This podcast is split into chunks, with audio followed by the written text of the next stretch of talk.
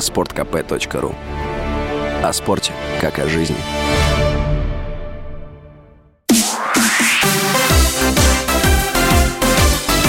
Новости спорта. Российская теннисистка Вероника Кудерметова не смогла выйти во второй круг турнира WTA в Торонто с призовым фондом 2,5 миллиона долларов. В первом матче 25-летняя россиянка уступила австралийке Айли Тамлянович. Кудерметова – 18-я ракетка мира и вторая России. На ее счету один титул WTA. На прошлой неделе Кудерметова дошла до полуфинала турнира Сан-Хосе, где уступила американке Шелби Роджерс. Другая россиянка Дарья Касаткина также вылетела на старте турнира в Торонто. Она уступила канадке Бианке Андреевой Леску.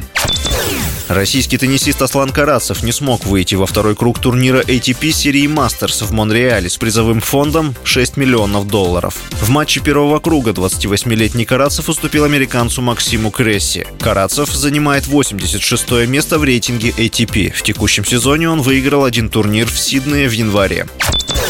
Венгерский клуб «Ференцвараш», который возглавляет бывший тренер сборной России Станислав Черчесов, дома потерпел крупное поражение от азербайджанского Карабаха со счетом 1-3 и вылетел из третьего квалификационного раунда Лиги чемпионов. В первом матче подопечные Станислава Черчесова на выезде смогли зацепиться за ничью 1-1. Соответственно, по сумме двух встреч Ференцвараш покидает текущий розыгрыш Лиги чемпионов и отправляется в финальный раунд квалификации Лиги Европы.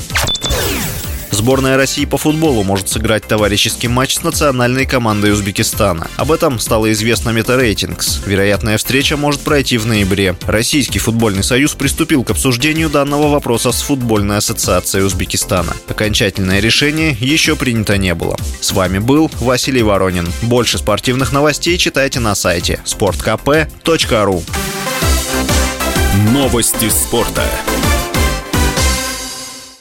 sportkp.ru О спорте, как о жизни.